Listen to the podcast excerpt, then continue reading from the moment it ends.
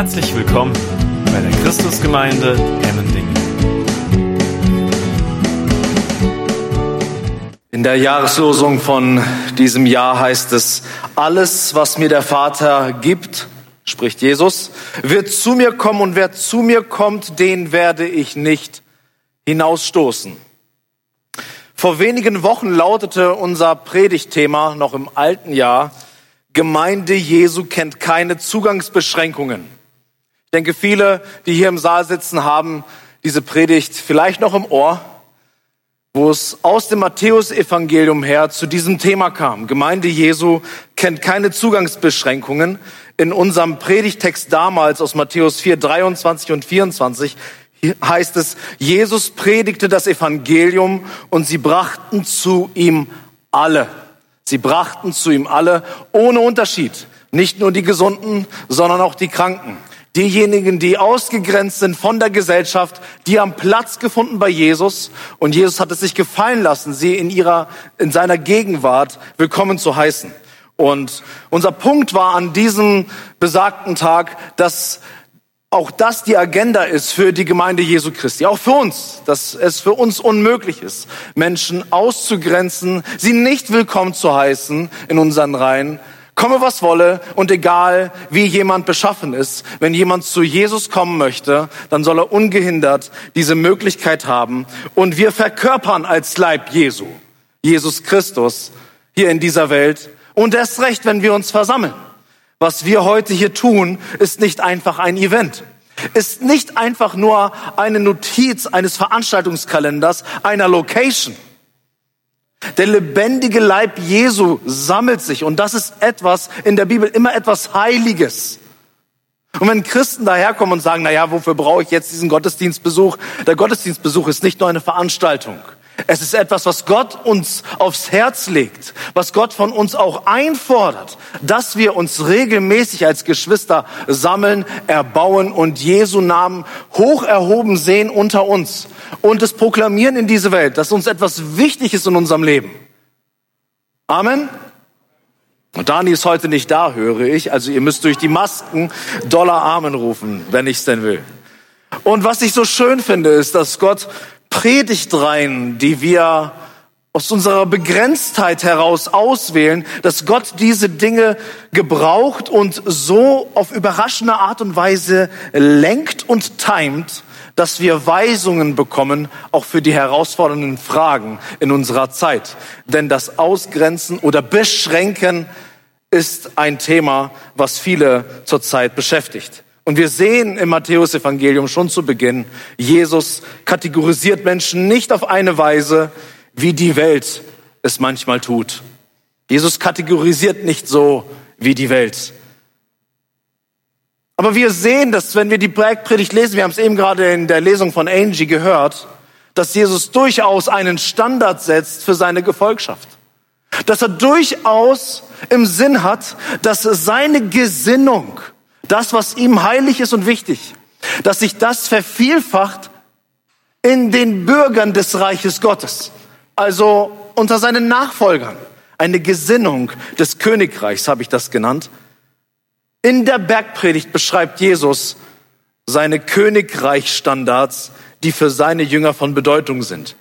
Und diese Merkmale und diese Wesenszüge, die Jesus hier beschreibt, sind nicht äußerer Natur dass du das von außen irgendwie kategorisieren kannst, sondern es sind innerliche Dinge, die unseren inneren Menschen betreffen, was natürlich Auswirkungen hat auf das Äußere, was wir dann tun, wie wir uns geben, wie wir uns verhalten, wie wir denken, wie wir handeln. Aber es sind nicht in erster Linie äußere Merkmale, die du von weitem sehen kannst, sondern erst in der Begegnung feststellst, diese Person wurde vom König der Könige verändert. Und er folgt diesem König. Und er gehört zu ihm. Und das kann man an, seinem, an seinen Wesenszügen dann auch erkennen. Also insofern ist es ganz gut am Anfang des Jahres. Einige machen sich ja immer schöne Vorsätze Anfang des Jahres, was sie denn alles tun wollen oder was sie lassen wollen. Die Bergpredigt ist ein guter Start zu sagen, das sind Vorsätze für mich, weil ich die Gesinnung des Königs kennenlernen will und sie in meinem Leben verwirklicht sehen möchte. Und die Eigenschaften, von denen wir gelesen haben, sanftmütige, barmherzige, die, die rein Herzens sind und die Friedensstifter und die nach Gerechtigkeit hungern und dürsten. Wir hatten es schon einmal im vergangenen Jahr. Das sind nicht einzelne Typen, dass wir den Saal hier kategorisieren könnten. Hier sind die Sanftmütigen, da hinten sind die Armen im Geist und da hinten sind die Trauernden. Nein, das ist etwas, was das ganze Königreich ausmacht. Das ist das, was das Reich Gottes ausmacht. Das ist das, was die Menschen ausmacht, die Jesus nachfolgen. Und diesen, diesen Menschen ist auch immer etwas verheißen, eine Segnung, ein Versprechen von Jesus.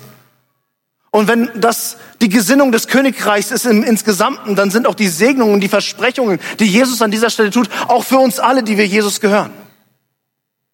Also alles, was wir hier sehen können, dass wir Söhne Gottes heißen werden, dass wir Gott schauen werden, dass wir Barmherzigkeit erfahren werden, dass uns das Reich der Himmel gehören wird.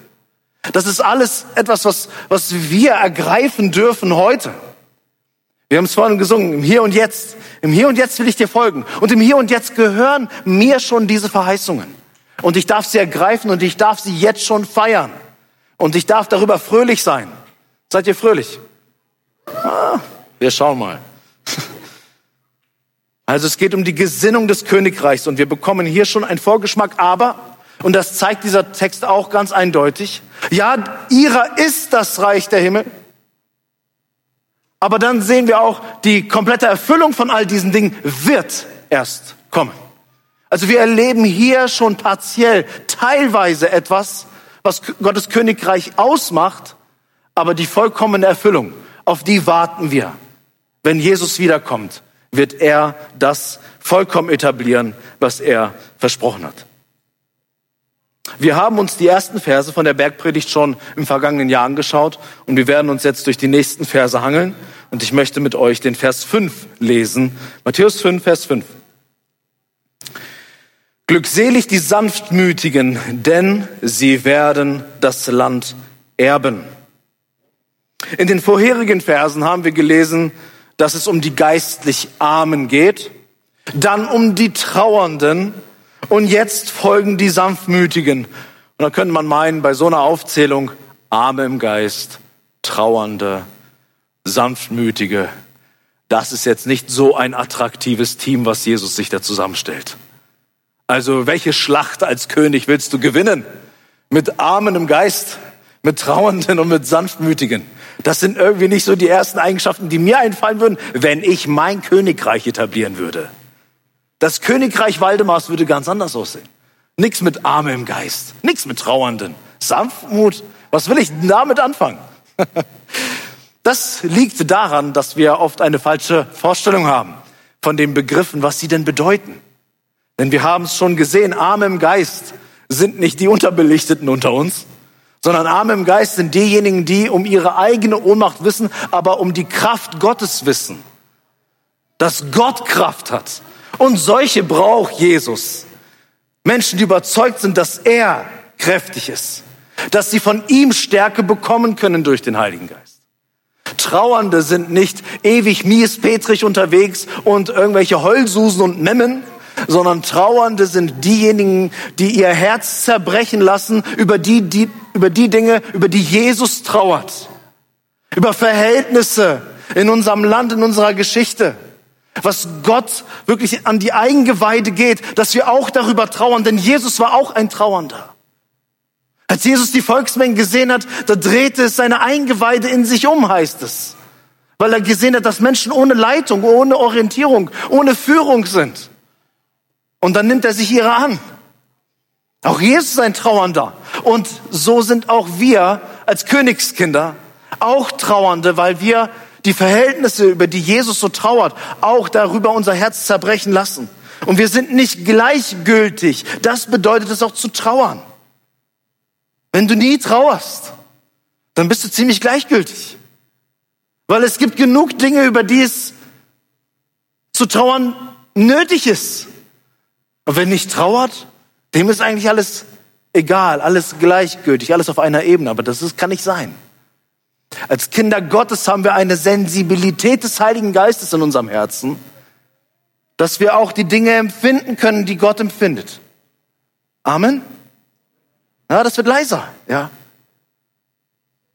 Aber wenn wir den Geist Gottes in uns haben und Gottes Wort kennen, dann werden wir die Dinge aus seiner Perspektive betrachten. Und unser Herz wird auf einmal zerschlagen sein über eine, eine Situation, über Verhältnisse, über Gesellschaft, vielleicht auch über Gemeinde oder vielleicht über ein Selbst, was letztes Jahr völlig egal war für dich, aber weil die Sensibilität Gottes in deinem Herzen ist, trauerst du auf einmal und möchtest Dinge verändert sehen. Und so reiht sich jetzt der Begriff der Sanftmut hinein. Was bedeutet das? Sanftmut klingt in unseren Ohren oft nach Weichheit und Mutlosigkeit. Aber das ist genau das Gegenteil, was die Bibel meint, wenn sie von Sanftmut spricht. Sanftmut im Neuen Testament beschreibt oftmals einen starken, gefestigten Charakter, der bereit ist, mutig zu handeln und auf Kurs bleibt, egal wie groß die Schwierigkeiten sind. Wir haben jetzt unmöglich die Zeit, weil es gibt ja noch ein paar Eigenschaften des Königreichs. Aber es gibt einige Passagen im Neuen Testament, wenn wir sie uns anschauen würden, werden wir sehen, dass zum Beispiel ein Paulus dann von Sanftmut spricht, dass Sanftmut von Nöten ist, wenn wir in konfrontierende Situationen kommen, wo wir Menschen auch konfrontieren müssen. Dort brauchen wir Sanftmut. Also keine Gleichgültigkeit oder Mutlosigkeit, sondern wenn du in die Konfrontation gehst, dann brauchst du Sanftmut. Sanftmut ist nichts für Weicheier. Sanftmut ist etwas, was entschlossen agiert und Ausdauer vonnöten hat. Das Wort Sanftmut wird in der griechischen Sprache dazu verwendet, wenn wilde und widerspenstige Tiere von ihrem Herrn gezügelt werden. Also wenn du wilde Pferde zum Beispiel hattest, die wahnsinnig viel Kraft haben, und ich weiß nicht, wer schon mal von einem Pferd geküsst wurde, und nicht mit dem Mund meine ich damit, das sind Tiere, die haben wahnsinnige Kraft. Wenn sie ungezügelt sind, dann möchte ich nicht in ihrer Nähe sein. Ich habe sowieso sehr Respekt vor Tieren. Ich bin jetzt nicht so der größte Tierfreund, würde ich sagen. Kaninchen gehen noch, aber alles, was größer ist, ist auch schon schwierig, ja. Also Hunde, wenn ihr Hunde habt, ich habe es gibt eine Familie in der Gemeinde, wenn ich zu denen komme, dann schließen sie immer die Hunde weg, weil die wollen immer in Bereiche des Mannes, das ist nicht mehr so ganz geheuer. Und bei Pferden bin ich äh, doppelt respektvoll, denen nicht zu nahe kommen, weil ich hier den hier nicht abkriegen möchte. Die Bibel, nicht die Bibel, in die griechische Sprache, und das Neue Testament ist in der griechischen Sprache verfasst. Die griechische Sprache verwendet das, den Begriff der Sanftmut von wilden, ungezähmten Tiere, die in ihrer Kraft gezügelt werden und kontrolliert werden, in Bahnen gelenkt werden. Es ist also nichts irgendwie was Luschiges oder was, was, was so, so laxes und weiches. Wenn du irgendwie eine Person vor Augen hast, die irgendwie nie einen Standpunkt vertritt, immer so ein Ja-Sager ist. Kennt ihr solche Leute? Die sagen in dieser Situation das und grinsen dich an, ja, ja, ja, ja, ja, ja. Und in der nächsten Situation sprechen sie mit jemand anderem und genau das Gegenteil, ja, ja, ja, ja, ja. So, das ist eine sanftmütige Person, die ist irgendwie so weich, weichherzig. Nee, nee, Sanftmut ist das nicht. Es ist Entschlossenheit, Mut, kontrolliert, in Bahnen gelenkt, damit es auch einen Effekt erzielen kann mit dem, was an Kraft da ist. Deswegen verwundert es nicht, dass im Alten Testament in Sprüche 25, Vers 15, das heißt, mit, mit geduldigen Worten kannst du mächtige Leute umstimmen, eine sanfte Zunge zerbricht Knochen. Das ist ein hartes Wort. Ich liebe dieses Wort. Denn von meinem Temperament, von meiner Mentalität würde ich diesem Satz ohne weiteres nicht zustimmen. Ich würde sagen, wenn ich einen Effekt haben möchte, und zwar schnell, dann brauche ich nicht sanfte Worte. Dann brauche ich keine sanfte Zunge, sondern eine harte Sprache. Denn ich möchte ja einen Knochen zerbrechen. Also ich möchte einen Effekt haben. Ich möchte jemanden umstimmen. Ich möchte jemanden gewinnen. Die Bibel hatte eine andere Vorgehensweise. Die sanfte Zunge ist in der Lage, Knochen zu zerbrechen. Nicht in dem Sinne, verstehen bitte, dass die Bibel irgendwie darauf aus ist, dass wir Gewalt ausüben und Menschen irgendwie manipulieren. Aber wenn wir etwas zum Guten verändern wollen, dann brauchen wir Sanftmut. Stärke, die Gott uns auch ge gegeben hat als, als, als menschliche Wesen, dass sie kontrolliert wird in seinem Sinne. Deswegen sagt der bereits verstorbene berühmte Evangelist Billy Graham, Sanftmut ist nichts anderes als Kraft, Stärke, Macht und Energie unter der Kontrolle des Heiligen Geistes. Macht, Stärke, Kraft, Energie unter der Kontrolle des Heiligen Geistes. Das ist eine sehr schöne Zusammenfassung von dem, was Jesus hier sagt. Glückselig die Sanftmütigen, denn sie werden das Land erben. Dieser Weg der Sanftmut scheint, scheint uns nicht attraktiv, weil wie ich eben gerade vorhin gesagt habe, ich von meinem Wesen her würde eher sagen, ich brauche unbeherrschte Kraft, um Ergebnisse schnell erzielen zu können. Aber nicht den langen Atem, den langen Weg, die Geduld, die es auch nötig hat. Aber Jesus sagt, glückselig die Sanftmütigen, denn sie werden das Land erben oder sie werden die Erde erben. Sie kommen zu ihrem Ziel, aber mit Sanftmut und nicht mit Hau drauf Mentalität. Und das beste Beispiel für Sanftmut ist niemand anderes als unser König selbst, Jesus Christus, der sich selber als sanftmütig von Herzen und demütig beschreibt im Matthäusevangelium und der ganz geduldig seine Mission durchsetzt. Jesus ist ja nicht gekommen mit Pauken und Trompeten.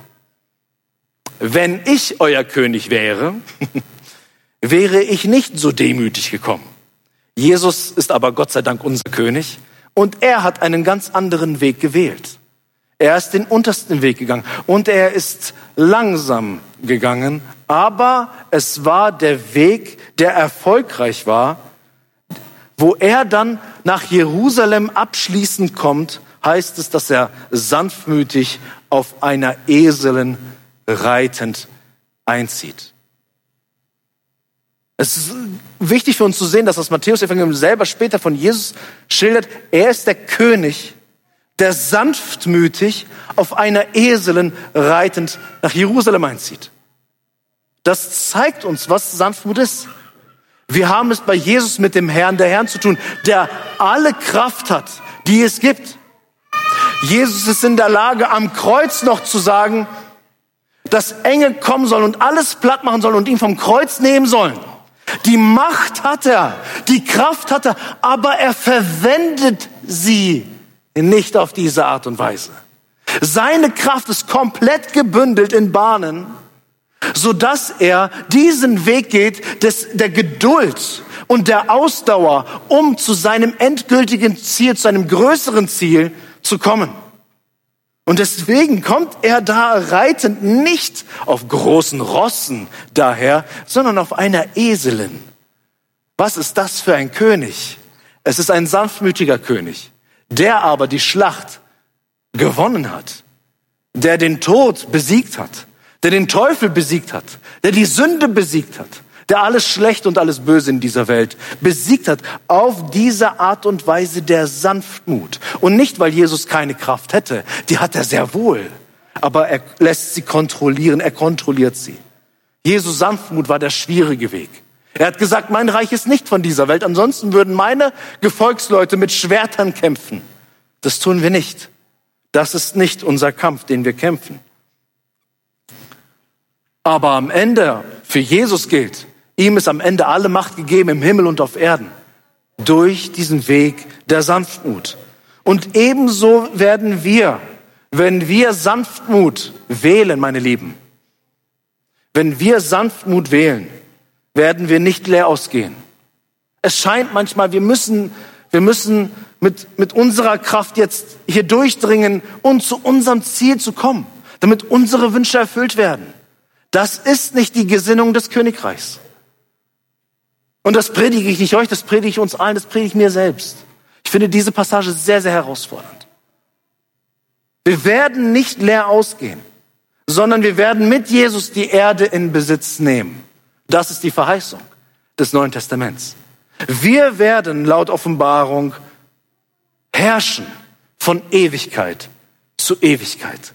Das ist das, was Jesus hier als Verheißung mit hineinlegt. Du und ich, wenn wir Jesus gehören, werden wir nicht leer ausgehen, sondern wir werden die Erde in Besitz nehmen und wir werden gemeinsam mit Jesus von Ewigkeit zu Ewigkeit herrschen.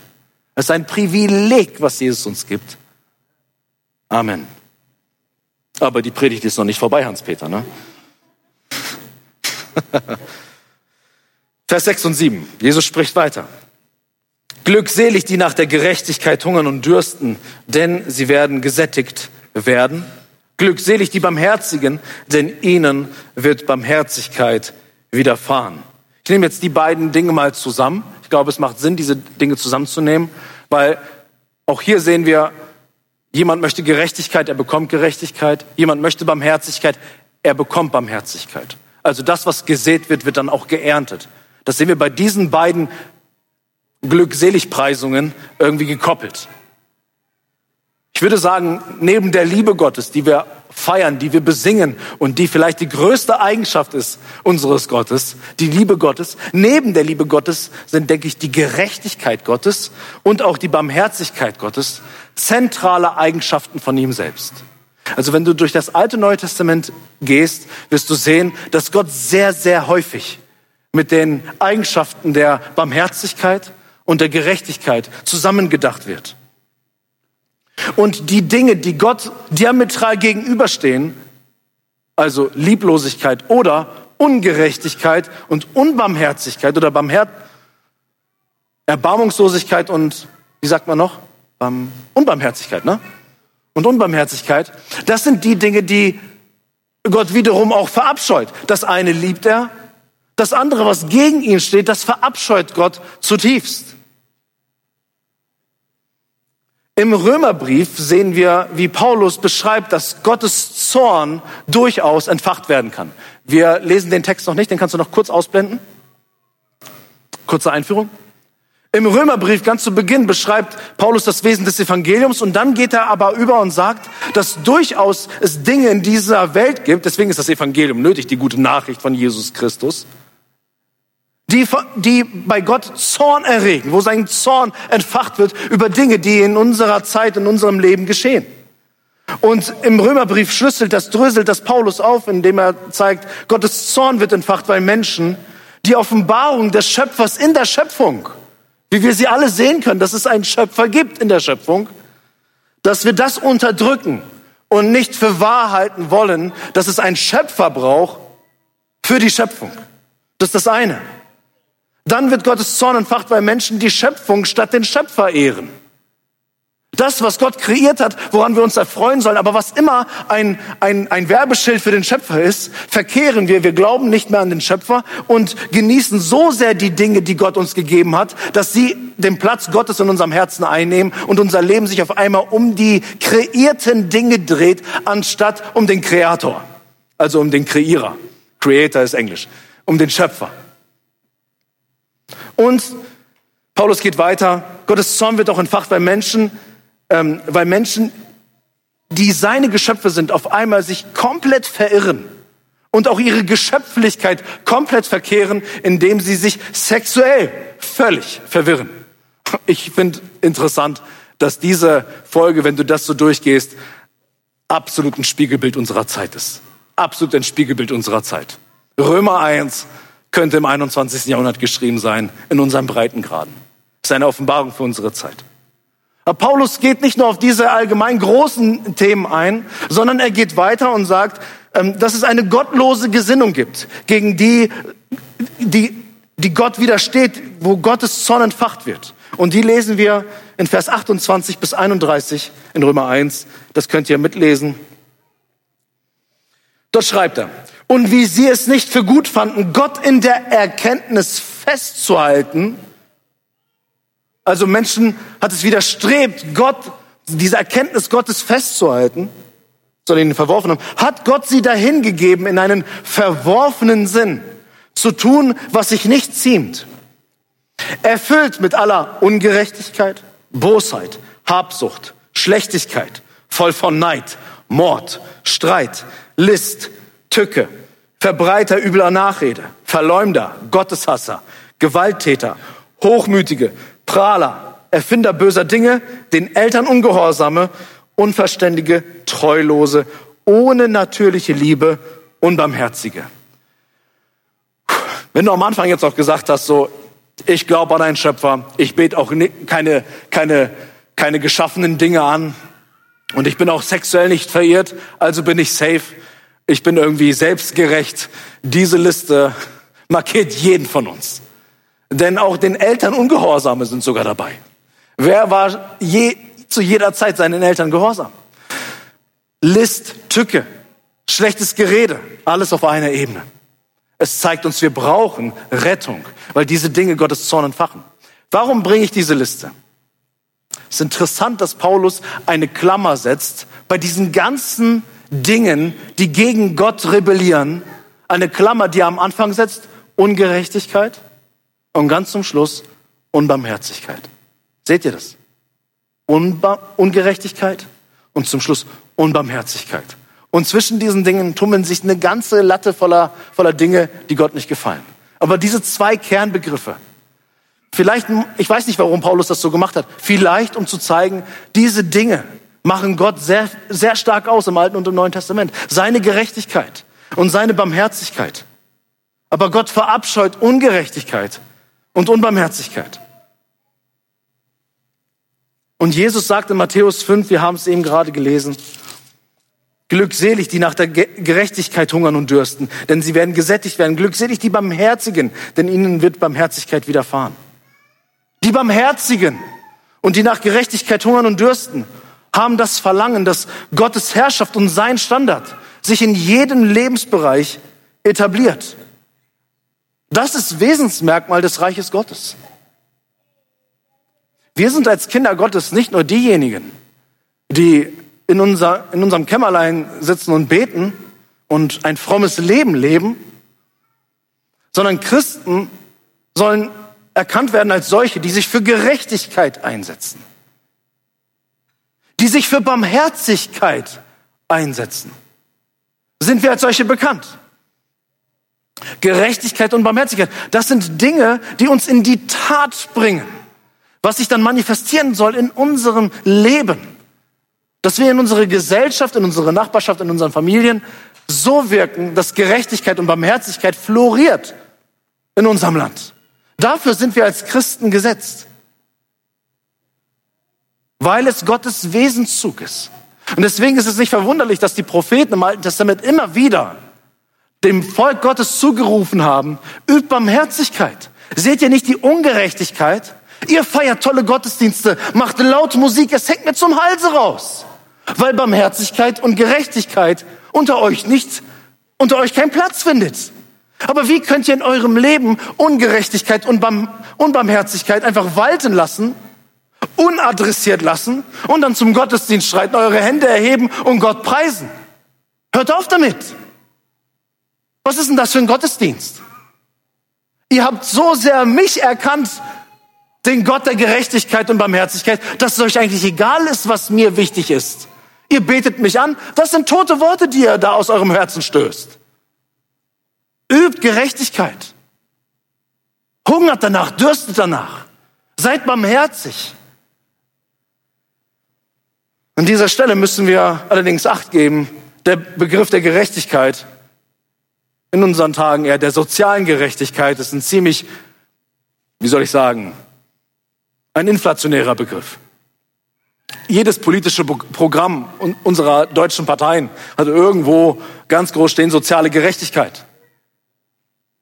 Wir müssen aufpassen, dass wir die Bergpredigt, was wir hier lesen, nicht mit dem politischen Programm einer sozialen Gerechtigkeit gleichsetzen. Denn ganz oft passiert das in unseren Debatten in unserem Land, dass etwas eingefordert wird mit sozialer Gerechtigkeit und dann noch ganz schnell der Linke geschlagen wird. Naja, Jesus war ja auch für soziale Gerechtigkeit, siehe Bergpredigt. Und dann kann man ganz schön Jesus instrumentalisieren für seine persönliche Ideologie. Und da müssen wir gut Acht geben. Wir müssen da auch unterscheiden lernen. Wenn die Agenda einer sozialen Gerechtigkeit, mit biblischer Gerechtigkeit übereinstimmt, dann ist es gut und auch wünschenswert, dass wir auch das unterstützen. Aber wir müssen Acht geben, nur weil jemand die ganze Zeit von sozialer Gerechtigkeit spricht, heißt das doch nicht automatisch, dass das das gleiche ist wie biblische Gerechtigkeit. Biblische Gerechtigkeit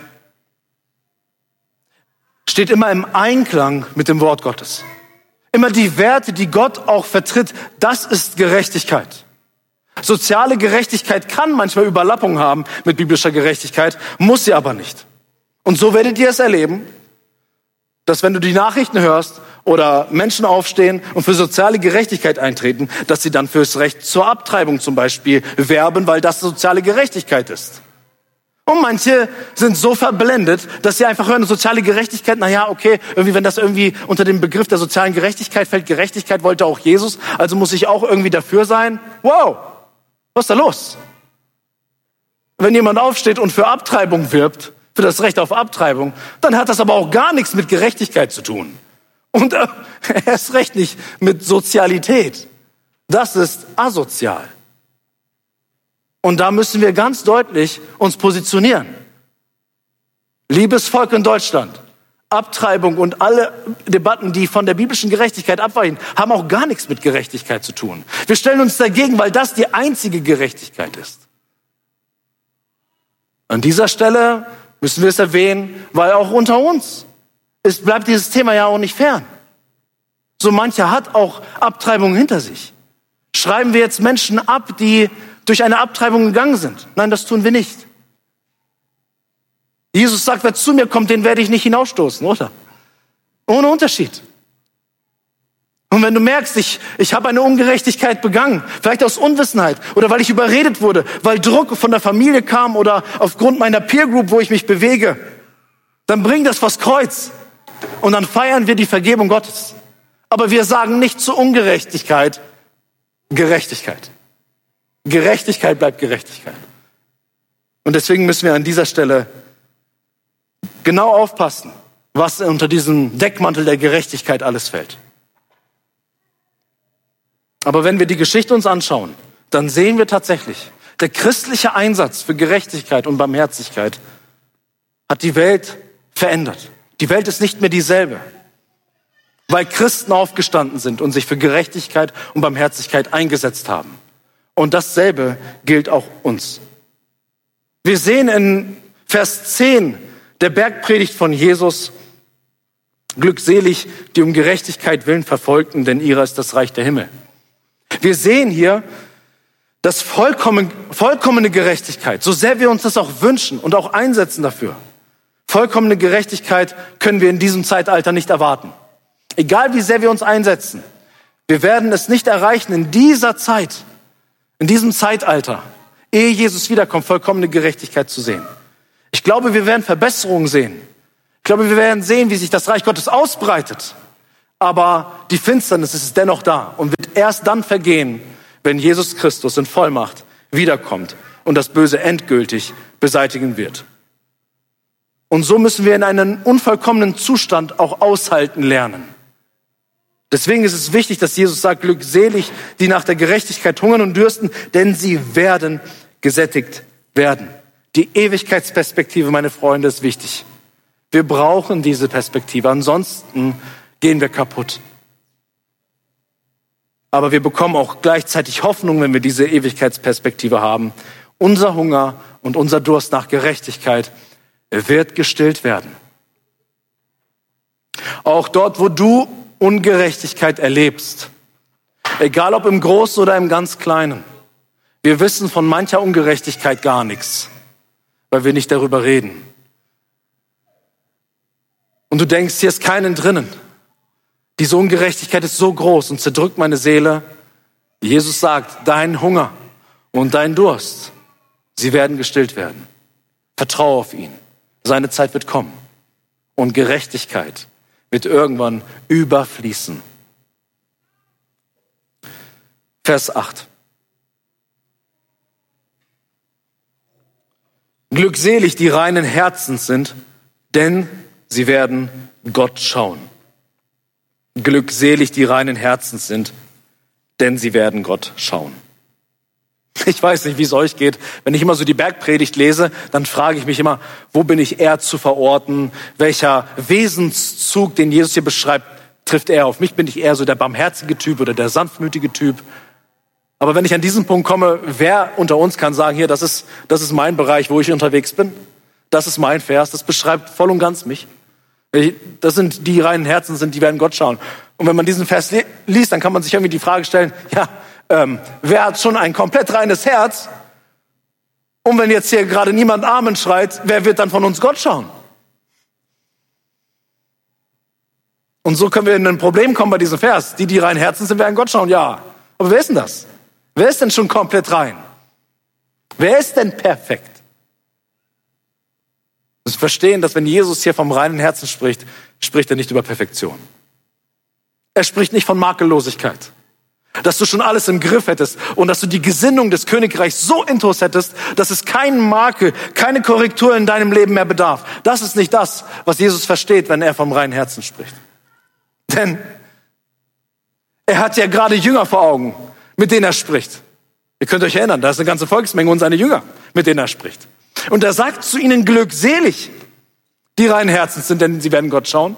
Und im nächsten Kapitel, in Kapitel 6, ist die Bergpredigt noch nicht vorbei und Jesus spricht dann über das Vaterunser. Da gibt es eine Zeile im Vaterunser, die wichtig ist, wenn wir über diese Zeile nachdenken. Im Vaterunser heißt es, vergib uns unsere Schuld, wie auch wir vergeben unseren Schuldigern. Also Jesus weiß durchaus, die, die vor ihm sitzen, haben es nötig, dass sie Vergebung brauchen. Er weiß, meine Jünger, die hier gerade bei mir sind, die mir zu Füßen sitzen und mir zuhören, die haben Schuld auf sich geladen und die brauchen dieses Gebet immer und immer wieder. Herr, vergib mir. Da sind Dinge in meinem Leben, die sind nicht gut gelaufen. Und dennoch spricht er zu der gleichen Schar von Menschen, die Vergebung nötig hat, bis zum letzten Atemzug, dass sie Menschen sind, die reinen Herzen sind. Also was meint Jesus hier? Was Jesus hier sagen möchte ist, wer mir nachfolgt, wer zu meinem Team gehört, wer mir nachfolgt, hat ein reines Herz. Die, die rein Herzen sind, sind ausgerichtet auf Jesus. Das heißt nicht, dass sie perfekt sind. Die Jünger sind zu dem Zeitpunkt sowieso nicht perfekt. Da gibt es noch so viele Etappen, die sie verstehen müssen, verändern müssen in ihrem Leben. Und als du angefangen hast, Jesus nachzufolgen, dann sah dein Leben wahrscheinlich nicht so aus wie jetzt. Ich hoffe, es sieht jetzt ein bisschen besser aus irgendwie, dass es da eine Entwicklung gibt. Aber es gibt ja eine Entwicklung mit den Jahren, oder? Kennt jemand Entwicklung in seinem Leben? Oh, so wenig. Ja, einige wissen noch nicht ganz genau. So nach 20, 30 Jahren gab es eine Entwicklung. Ja, ich denke schon. Dinge verändern sich zum Guten. Wir werden Jesus ähnlicher. Und dennoch können wir schon am Anfang des Matthäus-Evangeliums sehen, wie Jesus seinen Leuten verspricht, ihr seid reines Herzens, weil ihr mir nachfolgt. Ihr seid ausgerichtet auf mich. Wir sind entschlossen, ihm zu folgen und wir richten unser Innerstes auf ihn. Wir lesen dazu und dann gehen wir weiter, Psalm 24, die Verse 3 bis 4. Wer darf hinaufsteigen auf den Berg des Herrn? Und wer darf sehen, wer darf stehen an seiner heiligen Stätte? Wer unschuldige Hände und ein reines Herz hat. Er, der seine Seele nicht auf Falsches gerichtet und nicht zum Betrug geschworen hat. In den Psalmen werden Dinge gesagt und sie werden dann mit dem nächsten, was kommt, erläutert, was das bedeutet. Unschuldige Hände, ein reines Herz. Ja, wer das liest, fragt sich, okay, das ist eine Metapher. Was bedeutet das denn jetzt genau? Der seine Seele nicht auf Falsches gerichtet und nicht zum Betrug geschworen hat. Also hier geht es um deine, um deine Grundausrichtung deines Lebens. Bist du auf Falsches gerichtet? Hast du einen Schwur abgelegt zum Betrug? Oder hast du ein Versprechen abgegeben, auch wenn du nicht perfekt bist, aber ein Versprechen abgegeben hast, ich möchte zu Jesus. Ich möchte Jesus hinterher. Mit den ganzen Widrigkeiten und mit dem ganzen Stolpern und Straucheln, und wir alle straucheln oft, heißt es im Neuen Testament. Und trotz meines Strauchelns merke ich immer wieder, ich stehe auf mit der Kraft Gottes und mit seiner Vergebung und richte mich immer wieder neu aus. Und meine Lieben, das sind die, die reinen Herzens sind, die ein Versprechen gefasst haben und diesen Versprechen entlang laufen und handeln. Und denen gilt die Verheißung, sie werden Gott schauen. Darum, wenn du auch ein erbärmlicher Jünger bist, so wie ich, dann darfst du diese Zeile nehmen und sagen, auch ich gehöre dazu. Denn ja, es gibt Mangel in meinem Leben, aber meine Seele ist doch ausgerichtet. Meine Seele ist doch ausgerichtet. Und ich möchte, ich möchte diesen Weg gehen. Und darum darf ich diese Passage nicht lesen und denken, das wird mir nicht gelten.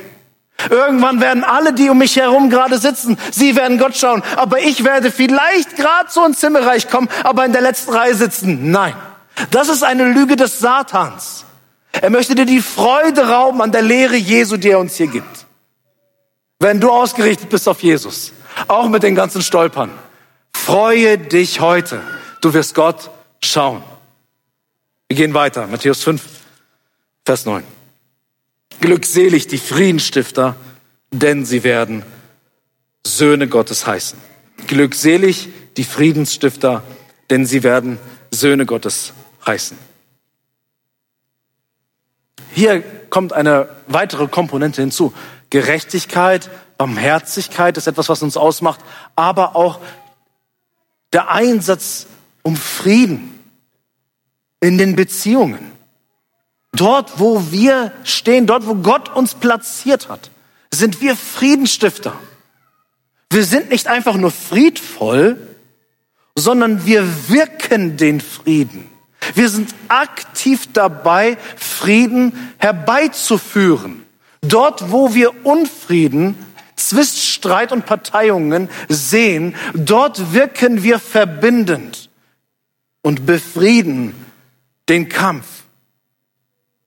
Aber der Frieden, den wir stiften, ist kein natürlicher Frieden. Das Resultat lautet in unserem Vers, glückselig die Friedensstifter, denn sie werden Söhne Gottes genannt werden.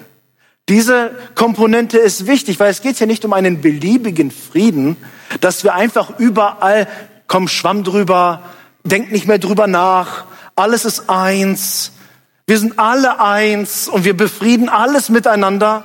Das ist nicht das, was, was Jesus sagt. Er sagt, glückselig die Friedensstifter, denn sie werden Söhne Gottes genannt werden. Das bedeutet, die Herkunft unseres Friedens ist eindeutig.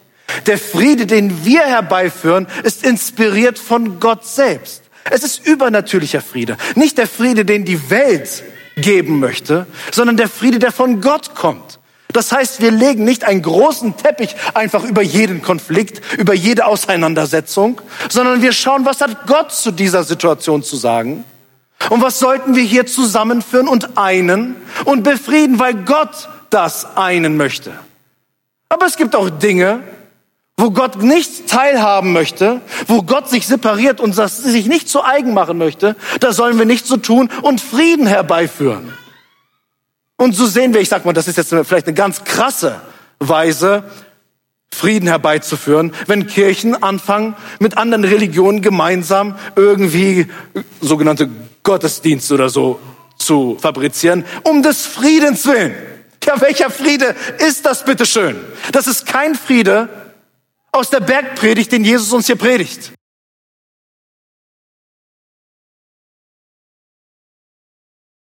An dieser Stelle brauchen wir ein klares Profil. Welchen Frieden möchte Gott wirklich etablieren? Und wenn jemand aus einer anderen Religion daherkommt, dann sind wir freundlich, ja, dann sind wir auch friedfertig, aber wir werden auch sagen, du brauchst Frieden mit Gott, weil den hast du gerade nicht. Und deswegen, ja, unser Friede, den wir wirken, wenn wir mit dir interagieren und du Jesus noch nicht kennst, du brauchst Jesus. Das ist der Friede, den wir dann stiften. Aber nicht, ach komm, diese ganzen Unterschiede, wir haben ja in Abraham einen Vater. Leute, das ist nicht das, was Jesus gepredigt und auch nicht praktiziert hat. Es gab Praktiken, Ideologien, religiöse Vorstellungen, von denen sich Jesus radikal abgesondert hat. Und trotzdem ist er der Friedefürst, weil er weiß, was wahrer Friede ist. Und für diesen Frieden sollten wir auch einstehen und dafür bekannt sein. Also es ist ein, ein göttlicher Friede. Ansonsten würden wir dann nicht Söhne Gottes genannt werden. Es ist ein eindeutiger Friede, der aus der Bibel herrührt. Es ist Gottes Frieden und wir sind Gottes Botschafter für seinen Frieden.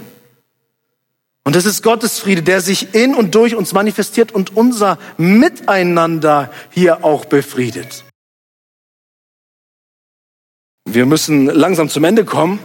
Wir haben jetzt keine Zeit, in Epheser 2 einzusteigen. Aber im Epheser 2 sehen wir eine schöne Passage, wo Paulus sagt, Gott ist unser Friede. Gott ist unser Friede und er hat Frieden am Kreuz erwirkt für uns. Hier drin, also nicht in diesem Holz, ja, aber am Kreuz auf Golgatha hat Jesus den Frieden erwirkt, indem er unter dem Kreuz Feinde vereint, getrenntes zusammenführt, geschiedenes verbindet und verhasstes verbrüdert. Und ganz konkret spricht Paulus in dieser Situation, Juden und Nichtjuden werden unter dem Kreuz eins. Das ist der wahre Frieden, den wir finden können. Du und ich, wir miteinander, wir sind sehr, sehr unterschiedlich. Uns trennen viele Dinge. Und ich glaube, wenn wir Jesus nicht im Zentrum hätten, über uns als Herrn, würden wir schneller auseinanderrennen. Wir könnten gar nicht so gucken, wie schnell wir auseinander dividiert wären. Es gibt zu viele Divergenzen zwischen uns, Differenzen. Aber wenn wir Jesus im Zentrum haben, dann kann aus Feind Freund werden. Dann kann aus getrenntes zusammengeführtes werden. Und das ist das, was wir als Christen feiern. Und wenn wir in diesen heißen Zeiten für Frieden unter den Menschen werben und nicht für Ausgrenzung, Isolation, dann tun wir das nicht, weil wir irgendwie harmoniebedürftige Typen wären, sondern weil die Jahreslosung nicht einfach nur eine Losung ist, sondern für uns ein Motto. Wer zu mir kommt, sagt Jesus, den werde ich nicht hinausstoßen. Das ist der Friede, der jetzt gerade nötig ist. Und das ist unmöglich, als Gemeinde, und leider tun das einige, diesen Vers letzte und diese Woche Land auf, Land ab zu predigen und dennoch werden Menschen ausgegrenzt, weil sie irgendwie nicht ins Schema passen. Das ist nicht möglich für Christen. Es ist für uns unmöglich, weil der Friede Gottes uns vereint und diese Unterschiede haben keinen Platz, wenn wir zueinander kommen. So, wir kommen zum Schluss. Wir werden uns jetzt Vers 10 anschauen und den werden wir nur streifen, weil es mit dieser Passage dann auch in der nächsten Woche weitergehen wird. Glückselig die um Gerechtigkeit willen Verfolgten, denn ihrer ist das Reich der Himmel. Glückselig die um Gerechtigkeit willen Verfolgten, denn ihrer ist das Reich der Himmel. Schon ganz zu Beginn fängt Jesus an, glückselig sind die Armen Geist, denn ihnen gehört das Reich der Himmel. Und hier kommt dieselbe Verheißung noch einmal. Jesus kommt zum Abschluss seiner Glückseligpreisungen und möchte damit sagen, das sind die Dinge, diese Gesinnung des Königreichs. Das ist die Gesinnung, die ich lobe, die ich wertschätze, die ich achte und die ich fördere. Und grundsätzlich würden auch viele zu diesen Eigenschaften sagen, ja und Amen, das ist schön. Aber dieser Lebensstil trifft nicht ausschließlich auf Gefallen. Das ist das, was Jesus hier auch eindeutig sagt. Schmähungen, Verfolgungen. Später sagt Jesus auch, dass böswillige Lügen gegen uns die Folge sein können, wenn wir nach diesen Prinzipien leben.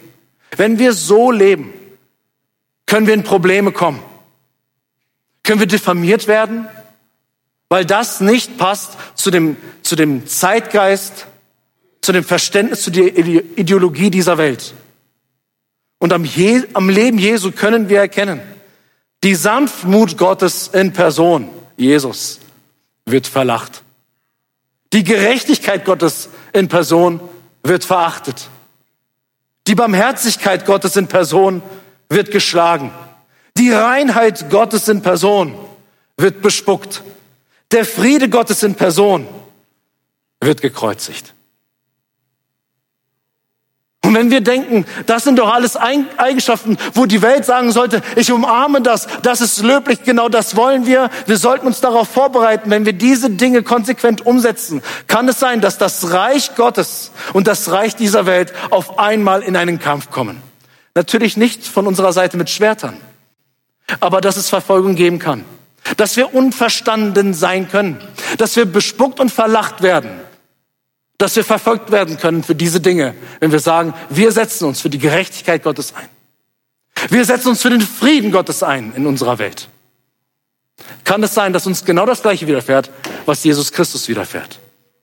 Und darum sind diese Zeilen nicht nur gute Vorsätze für ein neues Jahr, sondern sie müssen uns mit diesem Abschluss, den Jesus selber hier wählt, müssen sie uns ins Gebet treiben, Herr, mach uns standfest, so wie du es warst, damit wir nicht einknicken und dass wir unser Licht leuchten lassen und dass wir wirklich in dieser Glückseligkeit, die du achtmal uns versprichst, dass wir in dieser Glückseligkeit, die du uns versprichst, dass wir auch darin leben und auch bei den Konflikten dieser Welt nicht davon abrücken und unseren Frieden haben in dir. Amen. Jesus Christus, ich danke dir, dass wir in deiner Person vor allem diese Wesenszüge komplett erfüllt sehen. Jesus, das ist nicht nur einfach etwas, was du uns vorträgst, wie ein Professor und dass wir jetzt irgendwelche Arbeiten zu schreiben haben, sondern du selber predigst hier über dich. Dass wir unseren König sehen, wie er ist. Und in diesen Zeilen zeigst du schon ganz zu Beginn des Evangeliums auf dein Ende, was dir, was dir widerfahren ist. Und du sagst, wir sollten nicht meinen, dass wenn der, wenn der König sogar etwas erleidet, dass seine Diener, dass sie weniger erleiden sollten. Auch wir können in diese Situation kommen, zu leiden für das Evangelium, zu leiden für das Königreich. Und oberflächlich betrachtet, Jesus, sollten wir sagen, ja, wer kann etwas gegen Sanftmut, Gerechtigkeit, Barmherzigkeit, Reinheit und Frieden haben? Wer kann dagegen etwas sagen? Aber deine Geschichte, Jesus, zeigt uns, dass wer diese Dinge kompromisslos umsetzt und sich dafür einsetzt, dass dem übel zugespielt werden kann. Und Herr, ich träume davon, dass wir in Emmendingen, hier in unserer Region, standfeste Christen sind, die tief verwurzelt sind in deiner Wahrheit. Und wir sie verinnerlichen und du uns die Kraft des Heiligen Geistes gibst, diese Dinge auch auszuleben und auch wenn wir verlacht und verfolgt werden für diese Dinge, wollen wir von diesen Dingen nicht abrücken. Denn die Verheißungen, die darin liegen, sind zu schön und zu kostbar, als dass wir von ihnen ablassen sollten. Und ich bitte dich, dort, wo wir schon unter Druck geraten, in Bedrängnis kommen, hier und dort, vielleicht in der Familie oder im Betrieb, in der Gesellschaft, dort, wo wir uns schämen dafür, für deine Prinzipien, für die Gesinnung des Königreichs. Herr, vergib uns und gib uns Kraft. Und dass wir uns in diese Prinzipien hinein versenken und auch Glückseligkeit erleben. Denn das hast du versprochen, dass wir glückselig sind, dass wir volle Genüge haben. Komme, was wolle. Wir sind komplett zufrieden in dir, weil wir Bürger deines Reichs sind.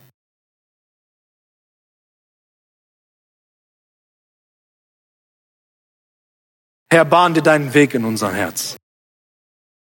Wir wollen dich repräsentieren hier auf Erden. Aber ohne dich können wir das nicht tun. Und gib uns Gnade, dass wir Gerechtigkeit, Sanftmut, Frieden und Barmherzigkeit, all das, was wir, was wir besprochen haben, dass das in diesem Jahr unter uns sich immer mehr und mehr entfaltet und dieses Licht in unserer Region hell leuchtet. Amen.